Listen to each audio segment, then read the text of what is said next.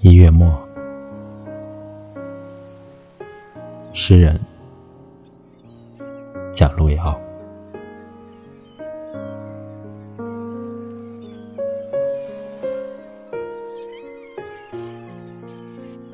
海鸥知晓我的往事，盘旋在我头上的晴空。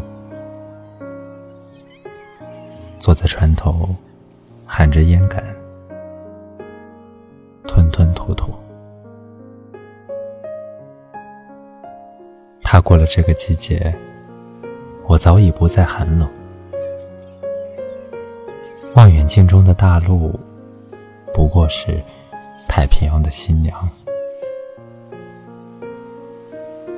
一个叫水草的少女，在故乡。等我回去，